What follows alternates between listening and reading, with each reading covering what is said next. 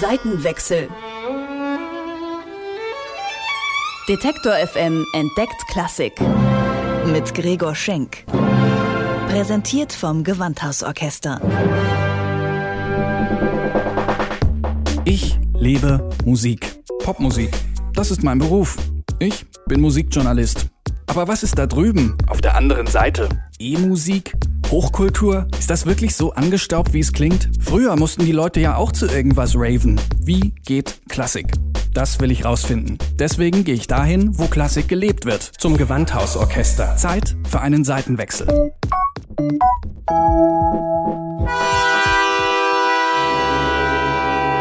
Herbst 1938. Der Nationalsozialismus breitet sich aus, die Judenverfolgung ist in vollem Gange. Das betrifft auch den 17-jährigen Herschel Grünspan. Er versteckt sich in Paris, lebt illegal hier. Aus einer Postkarte seiner Schwester erfährt er, dass seine Familie deportiert worden ist. Sie bittet ihn um Geld, doch er ist selbst mittellos. Am Vormittag des 7. November schreibt Grünspan einen Abschiedsbrief an seine Eltern, kauft sich einen Revolver und erschießt damit den deutschen Botschaftssekretär. Für die Nationalsozialisten ist das Attentat ein willkommener Vorwand für eine landesweite Welle antisemitischer Gewalt. Sie geht als Reichskristallnacht in die Geschichte ein.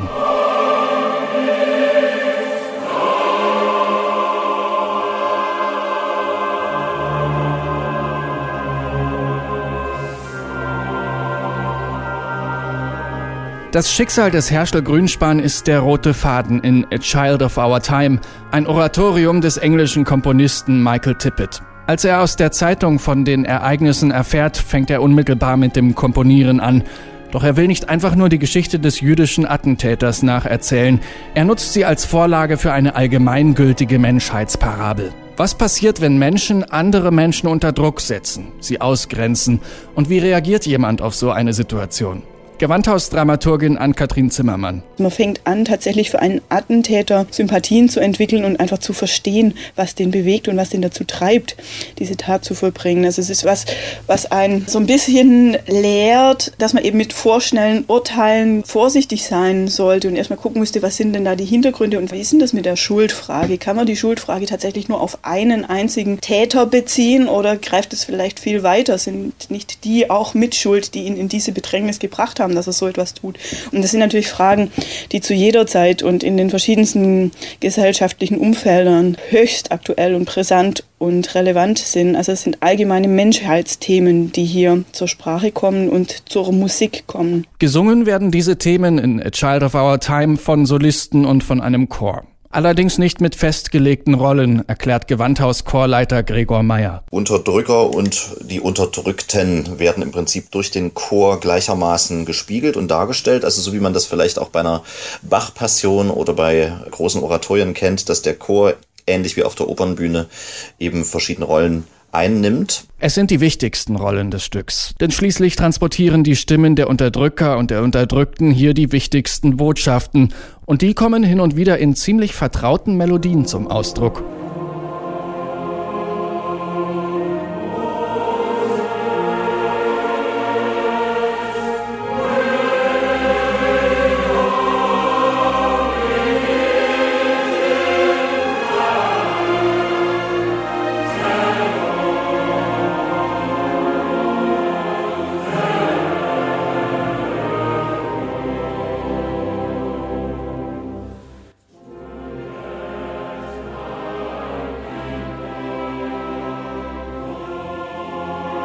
Tippett bedient sich bei traditionellen Spirituals, Go Down Moses zum Beispiel, und stellt damit das Schicksal der schwarzen Sklaven in den Kontext des Holocaust. Allerdings kopiert er die Spirituals nicht einfach eins zu eins, sondern wandelt sie um in seine eigene Musiksprache.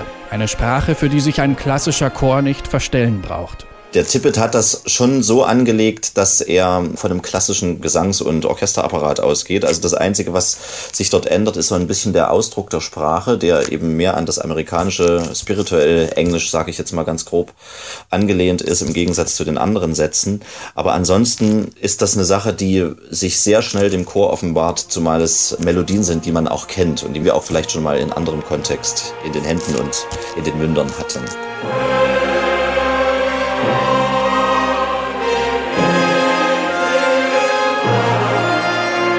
Die Dunkelheit kündet von der Herrlichkeit des Lichts. Dieses Motto hat Michael Tippett seinem bekanntesten Werk vorangestellt. Inspiriert ist das von den Thesen des Psychologen Carl Gustav Jung. Demnach gehören Dunkelheit und Licht, das Böse und das Gute stets zusammen. Und so bewirkt laut Gregor Meyer auch die Musik von Tippett, dass jeder Mensch mit sich selber auch ein Stück weit ins Gericht gehen muss, um zu gucken, wie ist das eigentlich bei mir? Also mit welchen Licht- und Dunkelseiten habe ich mich auseinanderzusetzen? Und das sagt sich ja heute immer so leicht, dass man vielleicht sich auch nicht so richtig vorstellen kann, wie das überhaupt zu so einer furchtbaren Geschichte kommen konnte, insgesamt in den zwölf Jahren des Nationalsozialismus.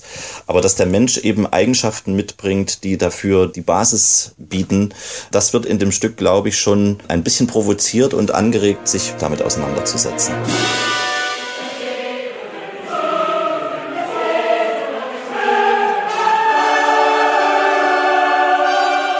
Tippets Oratorium entsteht in den Jahren 1939 bis 41, also mitten im Zweiten Weltkrieg. In einer Zeit, in der man die Ausmaße des Holocaust lediglich erahnen konnte. So gesehen stecken in A Child of Our Time fast schon prophetische Botschaften. Tippett wird später sagen, er habe mit dem Stück seine wahre Rolle gefunden. Er wolle den Blues des 20. Jahrhunderts singen. Tatsächlich ist das Thema aber zeitlos. Gerade in Anbetracht aktueller Ereignisse, sagt Ann-Kathrin Zimmermann. Es läuft einem kalt den Rücken runter, wenn man liest, hier, wir wollen keine Flüchtlinge bei uns haben, die schnappen uns nur die Arbeit weg, verhungert doch im Niemandsland. Also wenn man das liest, wird sich jede Gesellschaft irgendwie an der eigenen Nase packen müssen und sich fragen müssen, wie geht sie eigentlich mit Menschen um und was provoziert sie eigentlich durch ihre Ausgrenzung von bestimmten Bevölkerungsteilen. A Child of Our Time ist ein deutliches Statement gegen Diktatur, Rassismus und Unterdrückung. Michael Tippett will das Werk aber vor allem als Versöhnungswerk verstanden wissen. Das ist jetzt kein depressives, dunkles Menschheitsbild, was einfach nur die negativen Seiten in den Vordergrund stellt und alles schlecht macht, sondern es ist eigentlich ein Werk der Hoffnung, dass eben diese Utopie, man kann die Gesellschaft verbessern und tatsächlich zu einem Zustand finden, in dem die Menschen harmonisch, ein Ideal, das die Musik transportiert, harmonisch miteinander umgehen und alles in einem Gleichgewicht sich befindet.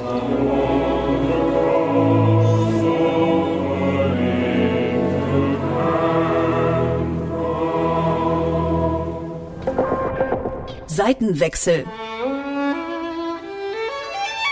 Detektor FM entdeckt Klassik.